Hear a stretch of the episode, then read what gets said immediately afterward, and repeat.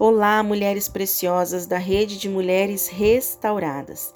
Aqui é a Vanessa Chaves, líder do Ministério Caminhos do Perdão em São José dos Campos. É uma imensa honra participar com vocês desses momentos de reflexão e cura. Obrigada, pastora Isa, pela linda visão e também pelo convite. E hoje, meninas, o nosso tema é Das feridas flores fez nascer. Eu quero começar lendo com você a palavra de Deus que está em Romanos, capítulo 8, versículo 18, que diz assim: Considero que os nossos sofrimentos atuais não podem ser comparados com a glória que em nós será revelada. Ao longo da nossa caminhada, todas nós precisamos lidar com as feridas da nossa alma. Precisamos lidar com a dor, com as mágoas, com as injustiças, e aos poucos somos paralisadas e perdemos a nossa fé o mundo, o pecado, os conflitos internos e o diabo eles vão roubando a nossa vitalidade. Será que esse é o seu caso? Talvez hoje você está um pouco suja, quebrada, manchada, um pouco amassada, desbotada, talvez se sentindo feia, e foi ao longo dos anos perdendo a cor, a utilidade, o movimento, a beleza e parou de florescer. E tudo que você enxerga hoje é dor e sofrimento diante de cada ferida da sua alma. A nossa visão limitada, ela não consegue encontrar primariamente significado ou respostas nos momentos escuros da, escuros da vida. Nós sempre iremos evitar a dor, e ao evitar a dor, seremos privados do crescimento e da liberalidade de uma nova unção e autoridade. Mas a dor molda, aprofunda, faz crescer, florescer e nos torna autênticos diante do quebrantamento. Jesus experimentou grande dor, foi exigido dele intensa humilhação, foi necessário ser tentado em todas as coisas e em silêncio suportar toda acusação e calúnia. Ele teve que ir até a cruz e pagou um alto preço para que a sua mensagem atravessasse o nosso coração, como os cravos que o prendiam no madeiro. Voluntariamente, Jesus sofreu, mas por meio de Jesus recebemos total, completo e incondicional amor. A experiência da dor, ela traz revelações importantes para a caminhada que precisa continuar. Diante do sofrimento, você precisa decidir avançar, você não pode parar. A palavra de Deus em Salmo 147, no versículo 3 diz: Só Ele cura os de coração quebrantado e cuida de suas feridas. O profeta Abacuque também conta que viveu em tempos de muita opressão, violência, injustiça e dúvidas. E este contexto não parece muito diferente do que nós vivemos hoje em dia. O que fazer quando tudo parece contrário, quando está tudo um caos, onde, onde a única coisa que a gente consegue enxergar é a dor? Mas eu quero dizer algo para você nessa, nesse momento. Situações difíceis são portas abertas para a ação sobrenatural de Deus. A primeira coisa que percebemos nesse texto é que o terreno das impossibilidades se torna uma terra fértil para a ação poderosa de Deus.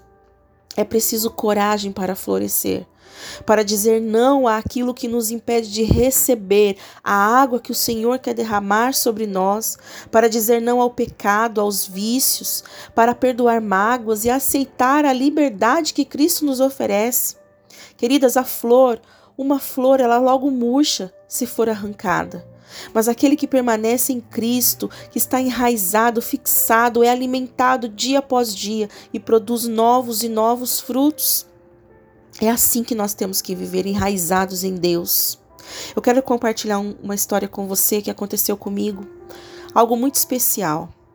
Depois de caminhar tanto tempo sozinha, procurando um abrigo, um colo para me consolar, eu fechei os olhos mais uma vez para chorar.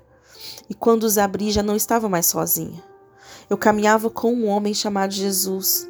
E então, nesse momento, eu passei a ver as marcas de toda uma caminhada, toda uma vida.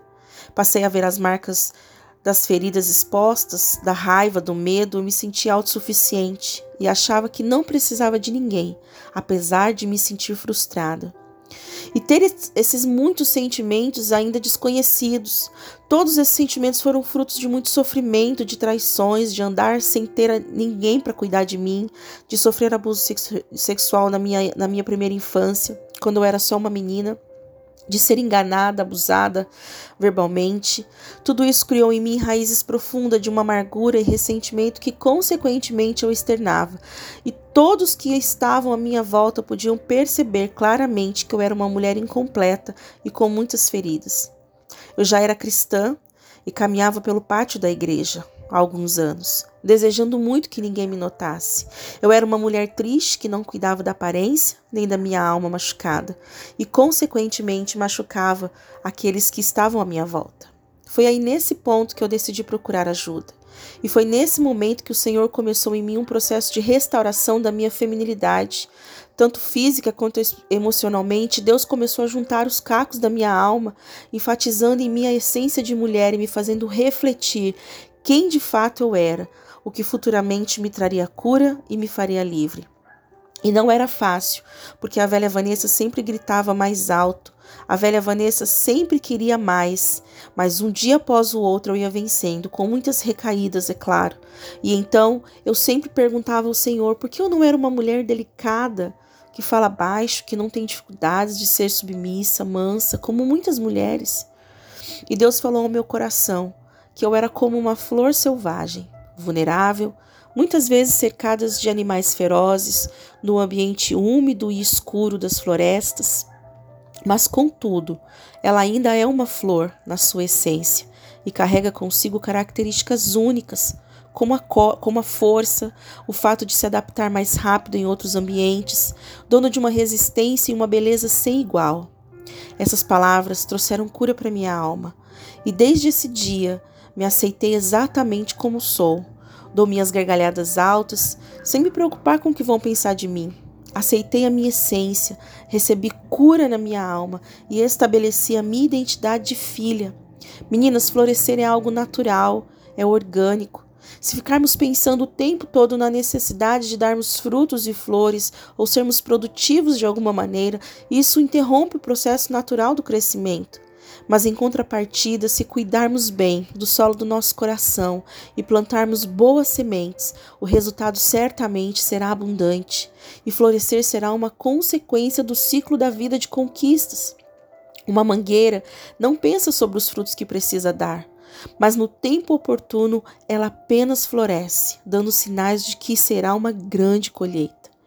O Senhor tocou em mim para me ensinar que eu tenho sim que ser forte, mas que a minha força está em ser frágil, em ser amável, em ser mansa quando o desejo é gritar. Ser forte é cuidar da casa, dos filhos, ser forte é ser submissa, ser forte é ser a última, ser forte é viver os é servir aos meus sem esperar nada em troca. E assim eu tenho caminhado com Deus, encerrando ciclos de aprendizagem que me levam ao crescimento todos os dias, amadurecendo, a fim de me tornar uma mulher completa em Deus e florescer através da sua graça e da sua vontade. Ele vai curar todas as suas feridas, ele vai curar todas as suas, cuidar das suas experiências ruins e ele te fará florescer novamente. Nós não podemos dar frutos por nós mesmos, mas Deus pode fazer isso por nós. Portanto, meninas, tenham sempre bom ânimo para triunfar sobre as adversidades da vida, contra as aflições do mundo. Revistam-se da unção e da sabedoria de Deus. Absorva os frutos do Espírito Santo com todo amor, misericórdia, paciência e longanimidade. Cumpra o chamado de que Deus propôs para você e decida plantar sementes de cura que te fará crescer e florescer diariamente. Se nós não plantarmos sementes de cura, nós não colheremos cura, nós não floresceremos do jeito que Deus espera que a gente floresça. A palavra de Deus em Salmos 92, 12 e 15 diz: O justo florescerá como a palmeira, crescerá como o cedro no Líbano. Os que são plantados na casa do Senhor florescerão nos atros do nosso Deus. Na velhice ainda darão frutos, serão viçosos e vigorosos, para anunciar que o Senhor é reto. Ele é a minha rocha, e nele não há injustiça. Que palavra linda! Os que esperam em Deus florescerão, estarão sempre renovados com força, como o cedro do Líbano, em todo o seu caminhar, e até a sua velhice darão frutos. Só com o Senhor, habitando em nossos corações e nos guiando pelo seu Espírito e pela Sua palavra, para vivermos pela fé, poderemos vencer o mundo e suas tribulações e florescer na na estação apropriada, conforme a vontade perfeita de Deus. Amém, meninas? Eu quero encerrar esse tempo declarando um texto sobre a sua vida. O texto em Cânticos 2, 11 e 13 diz: Veja, o inverno já passou, as chuvas acabaram e já se foram, aparecem flores sobre a terra e chegou o tempo de cantar.